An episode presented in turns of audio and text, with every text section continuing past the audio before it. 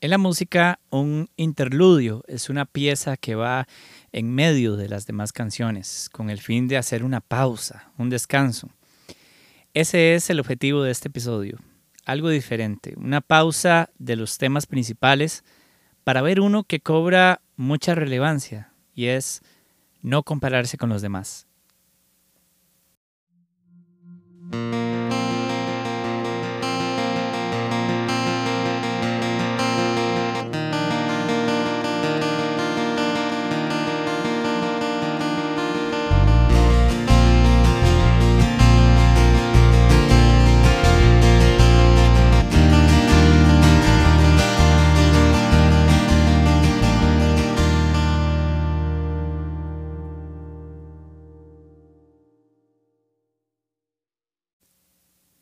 Casi toda mi vida he luchado con esto. He visto a otras personas y pienso en lo bonito que ellas tienen y que yo no tengo. Y esto, amigas y amigos, es un peligro muy, pero muy grande. Cuando uno se compara con otra persona, la mente automáticamente se enfoca en lo negativo, en aquello que el otro posee que yo no. Y esto es instantáneamente negativo porque no hay forma de sentirse alegre por algo que uno no tiene, que uno desea y probablemente no pueda obtener de manera inmediata. Y sucede también a la inversa.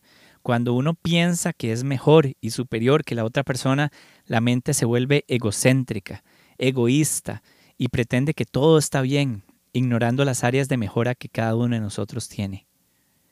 Debemos entender que todos somos diferentes y tenemos vidas diferentes. La persona que usted admira o envidia tiene circunstancias distintas a las suyas. Por eso ella tiene lo que tiene, pero eso no quiere decir que usted esté mal. Todos tenemos ritmos distintos.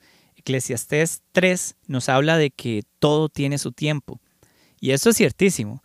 Cada uno de nosotros en esta vida atraviesa un camino distinto y a cada uno le llegan las cosas en el momento oportuno. Si a X persona se le cumple un sueño que usted todavía está esperando, ¿qué importa? Si usted lo pone en las manos de Dios y hace su parte de esforzarse, en su debido momento eso se cumplirá. Siempre habrá alguien que esté mejor que uno y alguien que esté peor que uno. Compararse con las demás personas es un círculo vicioso que nunca acabará.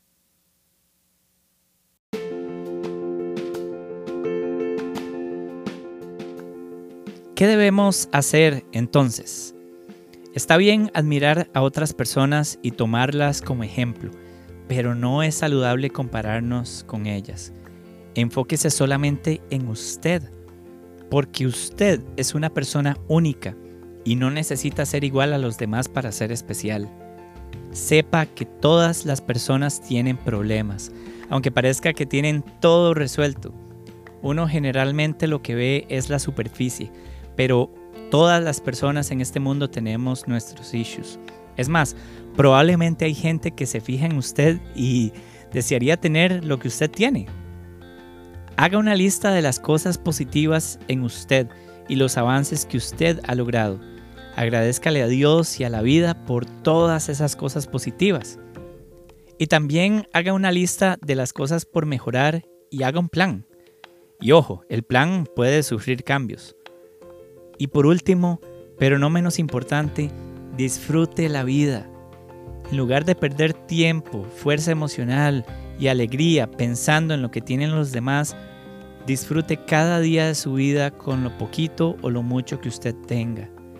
El rey Salomón mismo en los primeros dos capítulos de Eclesiastés admitió que de nada le valió tenerlo todo porque no le llenó el corazón.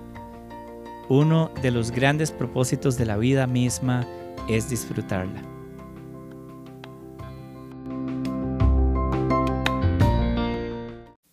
Este fue un pequeño interludio de espectro de color. Suscríbanse a este podcast y sigan haciéndome llegar sus comentarios. De verdad, les agradezco muchísimo la respuesta que he tenido de parte de todos ustedes y agradezco muchísimo este espacio. En realidad, este podcast, pues, nació como un experimento y la verdad disfruto mucho hacer esto y espero que este espacio sea de mucha utilidad para todos ustedes.